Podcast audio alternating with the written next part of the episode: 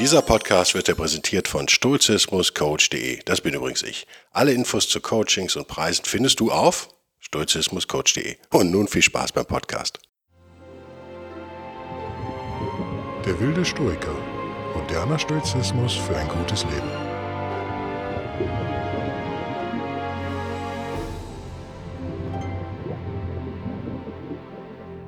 Mos Mos, moin moin, Hummel Hummel. Herzlich willkommen bei Der wilde Stoiker. Mein Name ist Guido Bellberg. Ihr könnt mich unterstützen und damit diesen, den besten Stoizismus-Podcast des Universums wahrscheinlich am Leben erhalten unter oder auf bellberg.locals.com oder patreon.com. Warum sage ich eigentlich einmal Punkt, einmal dort? Gute Frage. Patreon.com Vorwärtsstrich Bellberg. Das Thema heute ist irgendwie ein Thema, was ich noch nicht durchdrungen habe, komplett, aber was mich interessiert nämlich der Zusammenhang zwischen Tugend oder Tugendhaftigkeit und Glück.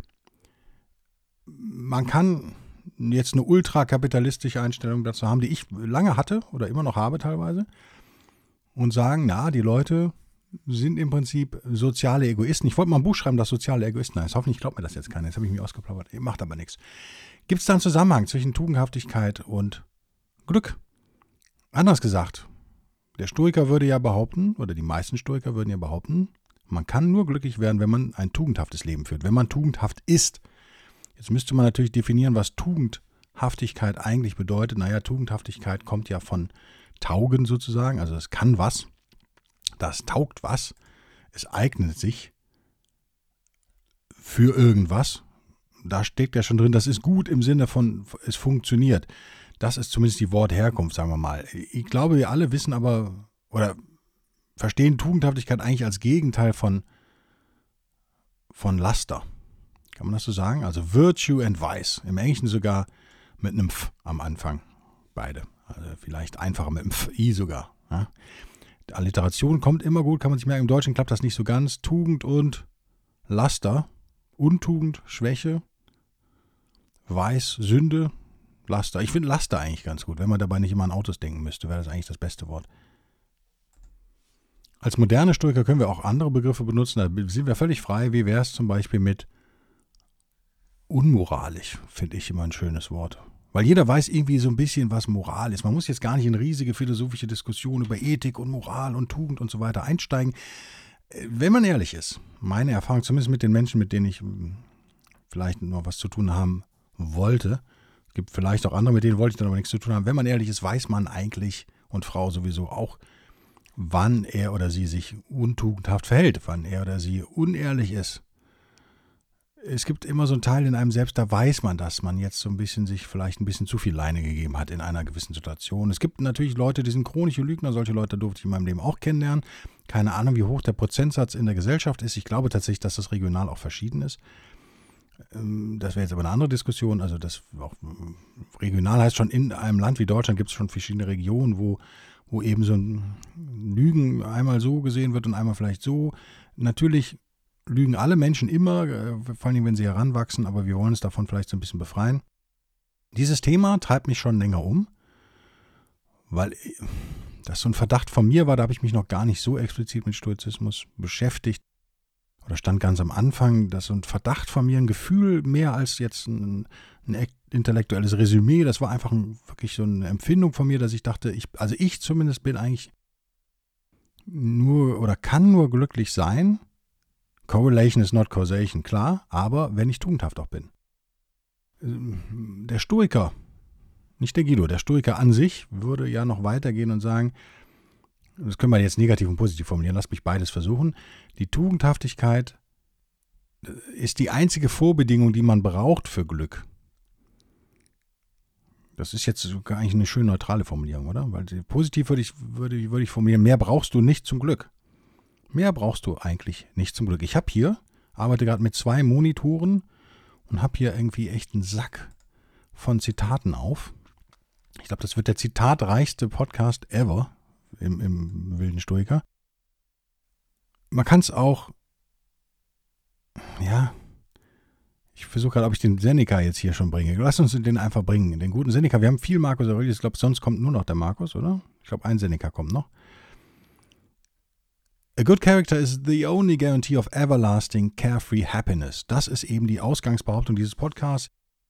Ein guter Charakter nennt er das hier, wir können das aber durch Tugendhaftigkeit ersetzen oder Tugend, ist die einzige Garantie für einen langlebigen Sorgen, für eine langlebige sorgenfreie, für ein langlebiges sorgenfreies Glück. Mein Gott, das war schlecht übersetzt. Ich fange nochmal an. Ein guter Charakter ist die einzige Garantie für ein langlebiges sorgenfreies Glück. Das ist, glaube ich, jetzt ganz schönes Deutsch. So kann man das, damit kann ich jetzt leben, so für mich selbst. Wer hat es gesagt? Der gute alte Seneca.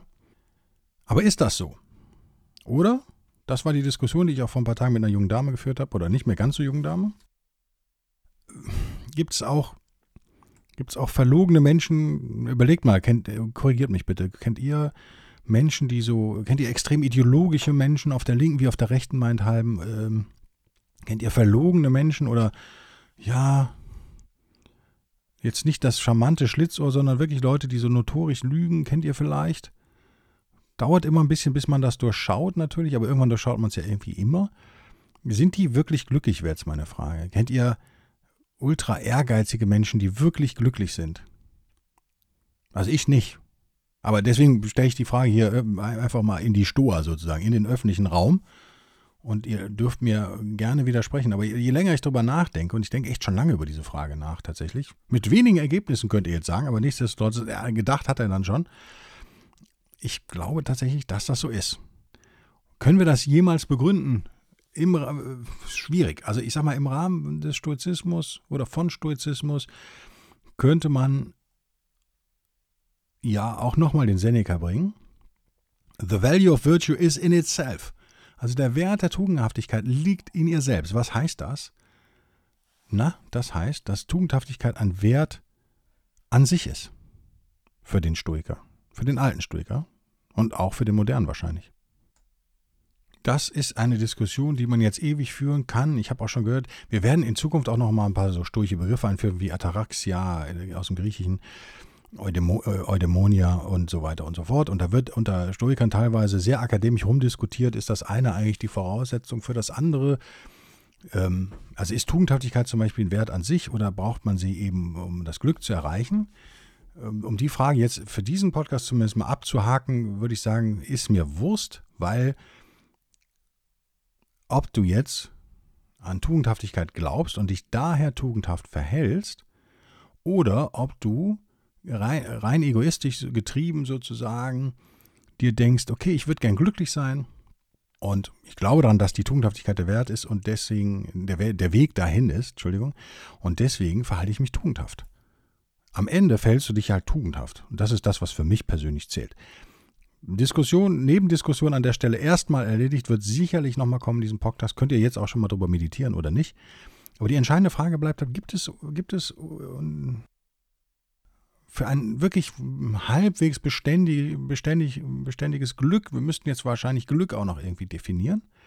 Gibt es, ist das möglich für verlogene Menschen zum Beispiel? Das ist echt eine Frage, die ich mir stelle. Ich will die gar nicht unbedingt abschließend beantworten in diesem Podcast. Ich möchte einfach, dass ihr euch die Frage stellt und dass ihr vielleicht mir eine Antwort gebt.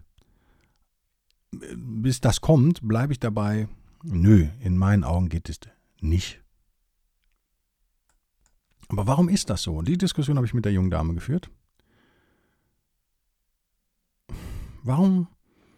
Man kann jetzt an Karma glauben zum Beispiel. Ja, kennt das ja. Vielleicht sagen die 15-, 16-Jährigen, sagen das ja, aha, Instant Karma. Wenn einer äh, direkt einen zurückkriegt sozusagen, ob das jetzt in einem Computerspiel ist oder in, in echt, äh, spielt keine Rolle.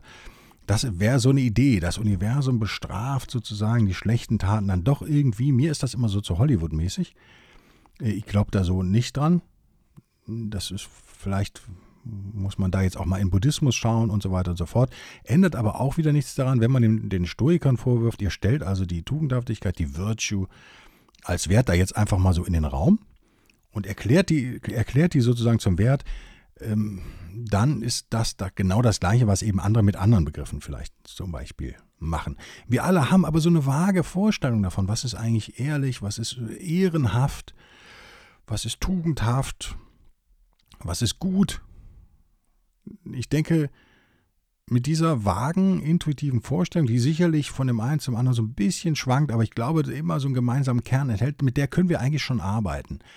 Jetzt bliebe halt noch die Frage, warum ist das ein Wert? Da könnte ich jetzt, immer in Ethnologiestudium, könnte ich jetzt argumentieren, ja, weil es Gesellschaften zusammenhält. Also es gibt wahrscheinlich eine soziale Funktion, also die Tugendhaftigkeit als sozialer Klebstoff sozusagen, als, als Verlässlichkeit. Tugendhaftes Verhalten führt zu Verlässlichkeit. Verlässlichkeit ist sozusagen die Basis für vernünftiges ökonomisches Handeln in so einer Gesellschaft und vernünftiges äh, wie ein Rechtssystem sozusagen, was ja auch oft auf eben der Annahme basiert, dass man gut sein soll. Ähm, ein Thema, das ja auch in allen Religionen immer wieder aufgegriffen wird, das ist ja immer, da lache ich mich immer tot, wenn, wenn, wenn ich mit Christen diskutiere, was ich eigentlich nicht mehr mache, ich versuche es zu vermeiden, also manche Christen, ja, nicht die Christen an sich, aber es gibt so einen bornierten Anteil darunter, gerade bei den Amerikanern äh, vermeide ich solche Diskussionen total. Hatte noch mal einer auf Facebook, man kommt da auch nicht weiter, die dann ernsthaft behaupten, ja, erst seit den zehn Geboten und erst seit Moses gibt es ja sowas wie Moral und Tugendhaftsverhalten. Das ist ja völliger Schwachsinn natürlich, ne? Völliger Schwachsinn. Äh, selbst die urmenschlichsten Gesellschaften in der Steinzeit hatten natürlich in irgendeiner Form so eine Art Kodex. Sonst funktioniert das Zusammenleben nicht. Ob der jetzt niedergeschrieben ist oder nicht, sei mal dahingestellt. Unser Rechtssystem basiert natürlich im Prinzip auf dem römischen Recht. Auch da großer Dank nach Rom die ewige Republik. Die Römer haben das äh, quasi auch von den Griechen natürlich größtenteils übernommen, in Worte gegossen, in Gesetze gegossen. Nichtsdestotrotz können wir, glaube ich, arbeiten mit einer intuitiven Vorstellung davon, was gut und was schlecht ist. Und man kann politisch werden und sagen, als Liberaler äh, sage ich, jeder darf machen, was er will, wenn er den anderen nicht schädigt, ist immer noch meine Lieblingsdefinition.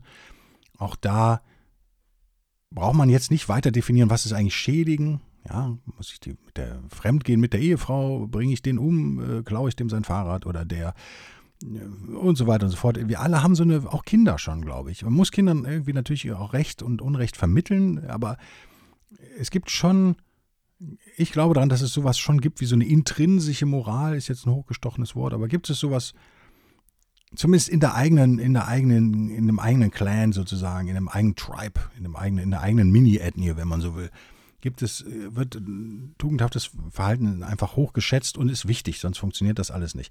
Was ist aber mit uns als Individuum sozusagen? Warum sollen wir nicht lügen und betrügen und, und für uns das größtmögliche immer rausschlagen, sei es jetzt in politischen Diskussionen oder sei es beim Feilschen im Supermarkt oder keine Ahnung, beim Autohändler und hast du nicht gesehen. Wir können ja immer wir können auch die Unwahrheit erzählen, wenn es uns dann vielleicht einen Karriereschritt weiterbringt und können uns mit Lob einkleiden, was eigentlich dem Kollegen gebührt oder können schweigen, wenn es darum geht, wer hat es verzapft und man war es. Und ihr kennt das alle und ich würde sagen, wir alle sind uns dessen ja auch schon mal schuldig geworden. Das ist ja menschlich. Aber ist es gut? Das ist die Frage dieses Podcasts. Wenn ihr glücklich werden wollt, das ist die Eingangsthese dieses Podcasts. Ich gehe davon aus, dass ihr alle glücklich werden wollt. Ich will glücklich werden, du willst glücklich werden, wir alle wollen glücklich werden. Wie können wir das aber erreichen? Jo, da könnte man jetzt natürlich im Ausschlussverfahren sozusagen vorgehen und sagen, okay, äh, eine Antwort, die der Kapitalismus darauf gibt, äh, wäre vielleicht, oder Teile des Kapitalismus in, äh, wäre vielleicht immer mehr. Du brauchst also mehr, mehr Stuff. Ja? Du brauchst also kein Fiat mehr, du brauchst jetzt einen Porsche. Und wenn du dann immer noch nicht glücklich bist, Stichwort hedonistische Adaption, komme ich auch nochmal drauf, dann brauchst du halt den Ferrari. Aber was machst du, wenn du den schon hast? Und den Bentley, wenn der Ferrari dir zu hart ist. Für die Tage, in denen es vielleicht regnet und du ein bisschen komfortabler fahren willst. Also irgendwann ist auch das Thema ja ausgereizt, finde ich. Wenn ich jetzt 150 Millionen Euro hätte für Autos, das würde schwierig, die komplett auszugeben. Es sei denn, du sagst dann, ja, ich brauche genau das Ding, in dem Steve McQueen einmal auf den Fahrersitz gepupst hat. So bin ich allerdings nicht drauf. Das ist völlig sinnlos. Das Auto ist ein Auto, ist mir völlig egal, wem das vorher gehört hat. Es ändert nichts für das Auto. Und es ändert nichts an der Performance sozusagen, die das Auto mir zur Verfügung stellt. Das ist völliger Quatsch. Interessant ist ja nur, ist das Auto gewartet oder nicht, aber hat da jetzt irgendein Promi mal das Lenkrad berührt? Mein Gott. Äh, wir wissen, der Stoizismus würde diese Haltung ablehnen. Das Mehr an materiellen Gütern ist es nicht. Zweite Antwort, die einem spontan vielleicht einfällt. Die Liebe, die Liebe muss alles richten, kennt ihr in unserer Kultur. Das ist, äh, wenn ihr Lust habt, hört den, den und noch nicht gehört habt, den Podcast nochmal zu Stoizismus und Romantik. Das ist natürlich eine urromantische Idee. Auch das würde ich als moderner Stoiker eher skeptisch sehen, BZW ablehnen, weil man sozusagen das eigene Glück wieder von einem externen Faktor abhängig macht, nämlich dem Wohlwollen des anderen. Ihr kennt alle unglückliche Liebe, das äh, Gegenteil von Glück sozusagen. Und die Frage ist auch, und müssen wir nicht unterscheiden zwischen sozusagen Ekstase oder, oder Leidenschaft auf der einen Seite und, und Aufregung, positivem Stress quasi und Glück. So, wenn wir für den Rest dieses Podcasts mal dauerhaftes oder längerfristiges Glück als Glück definieren, äh, scheidet das, scheiden Leidenschaften ja schon wieder aus, sozusagen, weil die sind ja meistens doch eher von kurzer Dauer. Und so mancher Höhenflug landet ja einer, äh, endet ja mit einer Bruchlandung, kennen wir auch alle persönlich, haben wir alle schon erlebt. Auch das gehört dazu. Aber in sich glücklich sein ist was anderes, ist vielleicht ein, hochindividuelles Ding auch. Ich glaube schon, dass wir soziale Wesen sind, wir brauchen Kontakte, wir brauchen vielleicht Liebe, wir brauchen Gemeinschaften und so weiter und so fort. Aber die Lösung dieses Problems, wie kann ich glücklich werden, müssen wir doch in uns erstmal suchen und hoffentlich dann finden. An dieser Stelle bringe ich gnadenlos den ersten Marcus Aurelius. Very little is needed to make a happy life. It is all within yourself, in your way of thinking. Aha. Es braucht sehr wenig für ein glückliches Leben. Das ist alles schon in dir angelegt, in deiner Art, wie du denkst. Gibt mir recht, der Markus sagt, ja, das Glück liegt in dir und sagt am Ende, in der Art, wie du denkst und in, an einer anderen Stelle führt er das noch fort. Das ist eine Stelle, die leider immer von irgendwelchen ESO, ESO, ESOs, Esoterikern und Unternehmensberatern, Coaches, positives Denken Lurchis, wird die immer verkürzt zitiert von Marcus Aurelius. Und zwar nur der erste Satz. The happiness of your life, also bis zum Doppelpunkt quasi. The happiness of your life depends upon the quality of your thoughts. Also das Glück deines Lebens oder die Glücklichkeit deines Lebens, schlechtes Deutsch, aber ihr versteht's, hängt von der Qualität deiner Gedanken ab. Und da hören sie dann immer auf. Das geht aber natürlich noch weiter. Original das Zitat auf Englisch. The happiness of your life depends upon the quality of your thoughts. Therefore, guard accordingly and take care that you entertain no notions unsuitable to virtue and reasonable nature. Also, dein Lebensglück hängt da von der Qualität deiner Gedanken ab.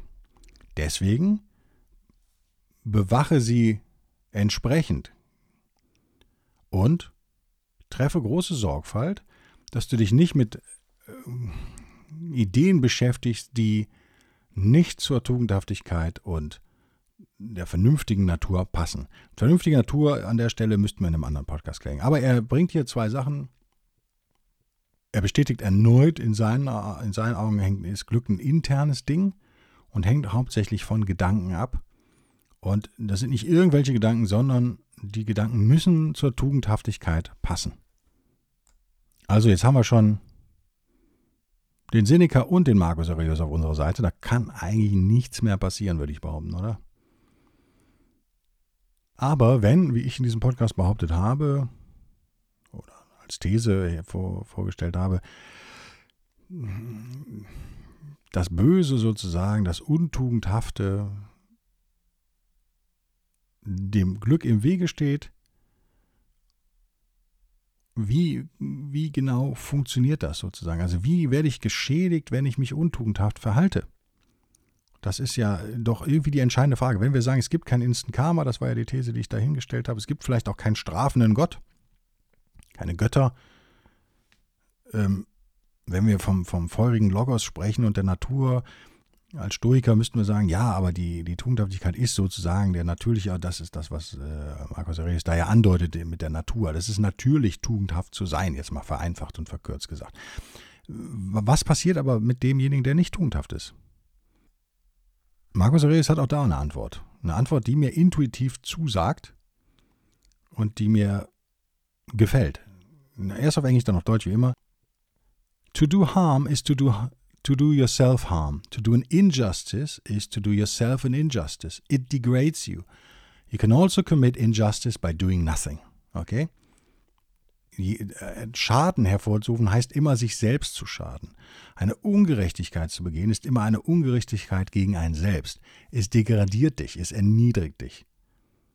Und du kannst auch eine Ungerechtigkeit begehen, indem du gar nichts tust. Okay, den letzten Satz, den kann man an der Stelle eigentlich weglassen. Er erklärt sich ja von selbst. Der Stoiker versucht, die Welt zu einem besseren Ort zu machen, sage ich ja in jedem Podcast. Und wenn ich Unrecht geschehen sehe und da nicht eingreife, begehe ich natürlich auch eine Untugendhaftigkeit an der Stelle. Das ist, glaube ich, selbsterklärend, oder? Ähm, gut. der Rest ist, glaube ich, der entscheidende Satz. Der Rest ist der entscheidende Satz. Am Ende äh, schadest du dir selbst. Das ist ein Gedanke, der ja auch in vielen Philosophien, vielen Religionen immer wieder kommt. Aber ist das ein Gedanke? Könnt ihr dem zustimmen? Ist das was, wo du sagst, ja, habe ich auch so erlebt? Ich würde, ich würde aus vollstem Herzen zustimmen und würde als Begründung oder als Beweisführung ein Ding bringen, nämlich Lügen. Er hat ja schon eingangs gesagt, ihr kennt alle vielleicht Leute, die gerne lügen. Viele Leute lügen ja gerne und nennen das dann Notlügen oder ja, es war, oder es ist auch so verlockend haben auch vielleicht keine inneren Widerstände, wie auch immer. Was passiert immer, wenn du fremd gehst, wenn du Leute im Geschäftsleben vielleicht über den Tisch ziehst und so weiter. In meinen Augen kommt es immer irgendwann raus, weil das menschliche Gehirn ist ein, ein biologisches Wunderwerk, keine Frage, aber in, in komplexen modernen Gesellschaften, mit komplexen Systemen, sozialen Systemen, in denen wir uns bewegen, Arbeitskollegen, Freunde, äh, Liebhaberinnen, Geliebter, Frau, Mann, Söhne, Kinder, Töchter, Enkel, hast du nicht gesehen Leute, die ich nicht zufällig begegne im Straßenweg auf der Straße. Wir, wir Menschen sind in so einem sozialen Netz ja drin. Und es ist wahnsinnig schwierig, sozusagen, seine ganzen einen Überblick über die eigenen Lügen zu behalten. Das habe ich jetzt echt mehrmals bei Leuten erlebt, dass sie sich irgendwann immer verraten. Weil du ja nicht nur, wenn du die Wahrheit sagst, hast du es leicht. Da fragt dich jemand etwas. Hast du mit meiner besten Freundin geschlafen? Ja. Okay. Dann geht natürlich die Diskussion erst los. Hoffen wir, dass du es nicht getan hast, dann kannst du sagen, nö, habe ich nicht. Fall erledigt. Wenn du aber jetzt anfängst rumzulügen, nein, an dem Tag war ich ja mit Person A im Hotel B in Stadt C und Person D kann das übrigens bezeugen und du kannst auch die Sekretärin E fragen. Das alles, also ich liefere dem anderen so überprüfbare Fakten ja damit auch, wenn er denn sich die Mühe machen würde. Aber klar ist, dass ich irgendwie dann ja auch diese ganzen Personen, was weiß ich jetzt, D und, und B und so weiter und so fort, irgendwie ja mit einbeziehen müsste. Es besteht ja immer die Gefahr, dass das dann zufällig rauskommt, weil eben B und D sich treffen auf der Straße oder und so weiter und so fort. Ihr, ihr kennt das alle. Also muss ich denen dann vielleicht neue Lügen auftischen, warum ich Person A vielleicht eine Lüge aufgetischt habe und so weiter und so fort. Ich habe das echt schon mal live erlebt bei einem ja, Ex sozusagen Arbeitskollegen, mit dem ich da mal so einen Tag rumgefahren bin, wie oft er gelogen hat. Es war unfassbar. Und wie anstrengend das für den war und wie gestresst er immer war. Das ist ja auch klar, wenn du ständig die Leute anlügst. Ist das schon fertig? Nein, äh, so.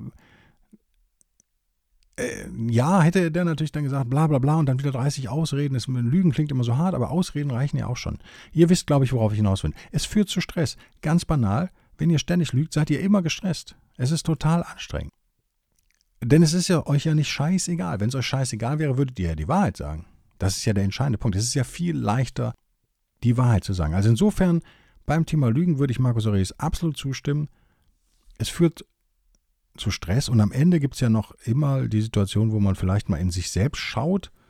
Viele Leute vermeiden das ja wie der Teufel das Weihwasser sozusagen, aber ab und zu passiert das ja vielleicht einfach mal. So ein bisschen Selbsterkenntnis, auch wenn man gar nicht wollte ich würde immer behaupten, in dir drin weiß ein Teil einfach, dass du dich da gerade nicht optimal verhalten hast. Das wird irgendwo abgespeichert und nagt vielleicht an dir.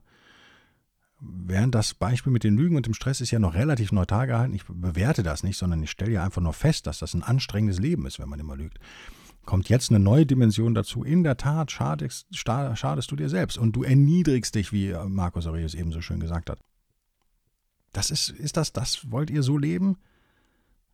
In jedem Fall bleibt die Frage, wenn ich mich also selbst schädige, wenn das die Folge wirklich ist, und das fortgesetzt. Der Lügner lügt ja selten nur einmal alle zehn Jahre, sondern der Lügner lügt ja oft und dann immer öfter. Auch das eine Erfahrung von mir. Das, also das ist auch normal. Das ist die Schamlosigkeit, wenn man Grenzen einreißt. Es ist ja wie so schön in James Bond erklärt, der erste Mord, den, den bei der Einführung von Daniel Craig als, als, als 007 sozusagen, wird das ja erklärt, dass er der Mensch, den er da erschießt, ich glaube in Moskau oder so, denkt ja, dass das sein erster Mord wäre, weil er es hätte ja mitbekommen, wenn er äh, den Doppel-Null-Status hat, bla bla bla bla bla. Und äh, James Bond äh, sagt das ja ganz lässig, sagt, äh, ja, in der Tat, als er dann sagt, so das zweite Mal wird einfacher. Das ist zum Beispiel dafür, diese, diese wahnsinnige Schwelle überschritten, Mord, Und wenn du die einmal überschritten hast, wird es tatsächlich wahrscheinlich einfacher. Ich habe keinen umgebracht, habe das auch nicht vor, werde das hoffentlich nie machen. Also insofern weiß ich das nicht. Aber ich kann es total nachvollziehen und glaube das. Und genauso ist es wahrscheinlich mit Fremdgehen. Genauso ist es mit allem. Wenn das keine negativen Konsequenzen für mich sofort hat und nicht in den Wahnsinn Stress ausartet und ich damit sozusagen durchkomme, begebe ich mich auf einen Pfad, der nach unten führt, logischerweise. Und ein Pfad, der immer leichter dann zu gehen ist. Und das ja, schadet mir massiv natürlich am Ende. Ich muss diesen ganzen Weg ja sozusagen auch zurückgehen, um wieder auf den Pfad der Tugend zu kommen. Das ist ja was, was. Also ich zerschlage ja wahnsinnig viel Geschirr. Das ist ja nicht nur einmal eben was, was ich dann vielleicht mal mache. Wir alle machen Fehler, das ist schon völlig klar. Ich zerschlage wahnsinnig viel Porzellan auf dem Weg dahin und das muss ich alles wieder zusammenkleben. Es wird anstrengender. Also aus einer ganz egoistischen Perspektive, das, was ich am Anfang gesagt habe, ist es sinnvoll, tugendhaft zu sein. Nochmal, der Stoiker an sich stellt die Tugendhaftigkeit als Wert, als absoluten Wert in den Raum und geht ja teilweise so weit zu sagen, das finde ich übrigens einen interessanten Gedanken, lass uns den in den letzten Minuten dieses Podcasts noch bringen, geht so weit zu sagen, dass Glück nur ein Nebenprodukt ist. Wir gucken nochmal auf Seneca. Virtue is the perfect good, which is the complement of a happy life. The only immortal thing that belongs to mortality. Also, die Tugendhaftigkeit ist das perfekte Gut sozusagen. Das perfekte Gute auch. Aber in dem Fall das perfekte Gut, würde ich sagen. Und das ist sozusagen eine Begleiterscheinung eines, eines glücklichen Lebens. Die Ergänzung eines glücklichen Lebens. Das einzig unsterbliche Ding, das zu unserer Sterblichkeit gehört. Also die Tugendhaftigkeit als absoluten Wert, als das perfekte Gute und als Teil der Unsterblichkeit. Wird also höher kann man sie ja nicht ansetzen, als Seneca das hier macht. Aber er sagt es schon, which is the complement of a happy life. Das kann man noch mehr zuspitzen. Also die Ergänzung eines, also sozusagen die Bedingung eines glücklichen Lebens. Man könnte es aber jetzt eben noch so zuspitzen, dass man sagt, das glückliche Leben ist überhaupt nicht das Ziel, was wir anstreben sollen. Das ist, glaube ich, das Fazit dieses Podcasts, für mich jedenfalls. Auch da äh, freue ich mich über Kommentare von euch natürlich. Das glückliche Leben ist, so ich die Stoiker verstehe, die Alten, und äh, selber als moderner Stoiker würde ich das so behaupten, das glückliche Leben ist ein Nebenprodukt von tugendhaftem Verhalten. Sprich, wenn du dich moralisch einwandfrei verhältst, wenn du dich tugendhaft verhältst, stellt sich das glückliche Leben von ganz alleine ein. Und das ist doch eigentlich eine schöne Nachricht zum Ende, oder? Also, das ist so ein bisschen wie wir versuchen den Schmetterling zu fangen und wenn wir da mal stillhalten, setzt er sich bei uns auf die Nase. Das kennt ihr alle. Das ist ja Glück so ein bisschen. Glück ist ein flüchtiges Gut, im Gegensatz zur Tugendhaftigkeit, die unsterblich ist. Und es kommt zu uns, wenn wir in uns selbst, wie Markus Aurelius gesagt hat, wenn wir, unsere, wenn wir anfangen, tugendhafte Gedanken zu denken und wenn wir uns gegen die Untugendhaften wehren, wird unser Leben immer tugendhafter werden, weil unsere Gedanken bestimmen unsere, unsere Handlungen. Und unsere Handlungen sind das, was eben unser Leben eigentlich ist. Das, was wir tun, zählt. Nicht das, was wir, was wir nur uns erträumen. Das, was wir wirklich tun. Wenn wir uns tugendhaft verhalten, werden wir glücklich werden. Ich glaube daran und versuche immer mehr danach zu leben. Bin ich ein tugendhafter Mensch? Nö. Aber ich versuche diesen Weg eigentlich zu gehen und das irgendwann zu sein. Und bin, glaube ich, schon relativ tugendhaft. Jedenfalls im Vergleich zu diesem Arbeitskollegen, den ich den ich eben erwähnt habe. Der ein armes Schwein ist, nichts dafür kann und ein total unglücklicher Mensch natürlich ist. Äh, ein, ein, ich bin den, den Göttern dankbar sozusagen für dieses abschreckende Beispiel, was mir da gegeben wurde. So wollte ich nicht enden. Und ich kenne auch noch äh, familiär jemanden, der auch sehr gut lügen konnte. Ich bin da auch jahrelang drauf reingefallen und kriege es jetzt wieder mit, also nicht aus meiner direkten Familie, kriege ich einen ähnlichen Fall mit von einer Dame, die auch eigentlich alle immer ständig anlügt, sogar ihre eigenen Kinder und manipuliert und intrigiert und mein Gott, was für ein anstrengendes Leben. Und diese Leute sind nie glücklich. Und das ist doch schade. Die sollten uns leid tun. Wir selber haben die Chance auf Glück. So lehrt es uns der Stoizismus. Ist es so? Müsst ihr entscheiden. Wir haben die Chance auf Glück, indem wir uns tugendhaft verhalten. Dann passiert das von ganz alleine. Und das wünsche ich euch allen und mir natürlich auch. Bis nächste Woche. Ciao, ciao.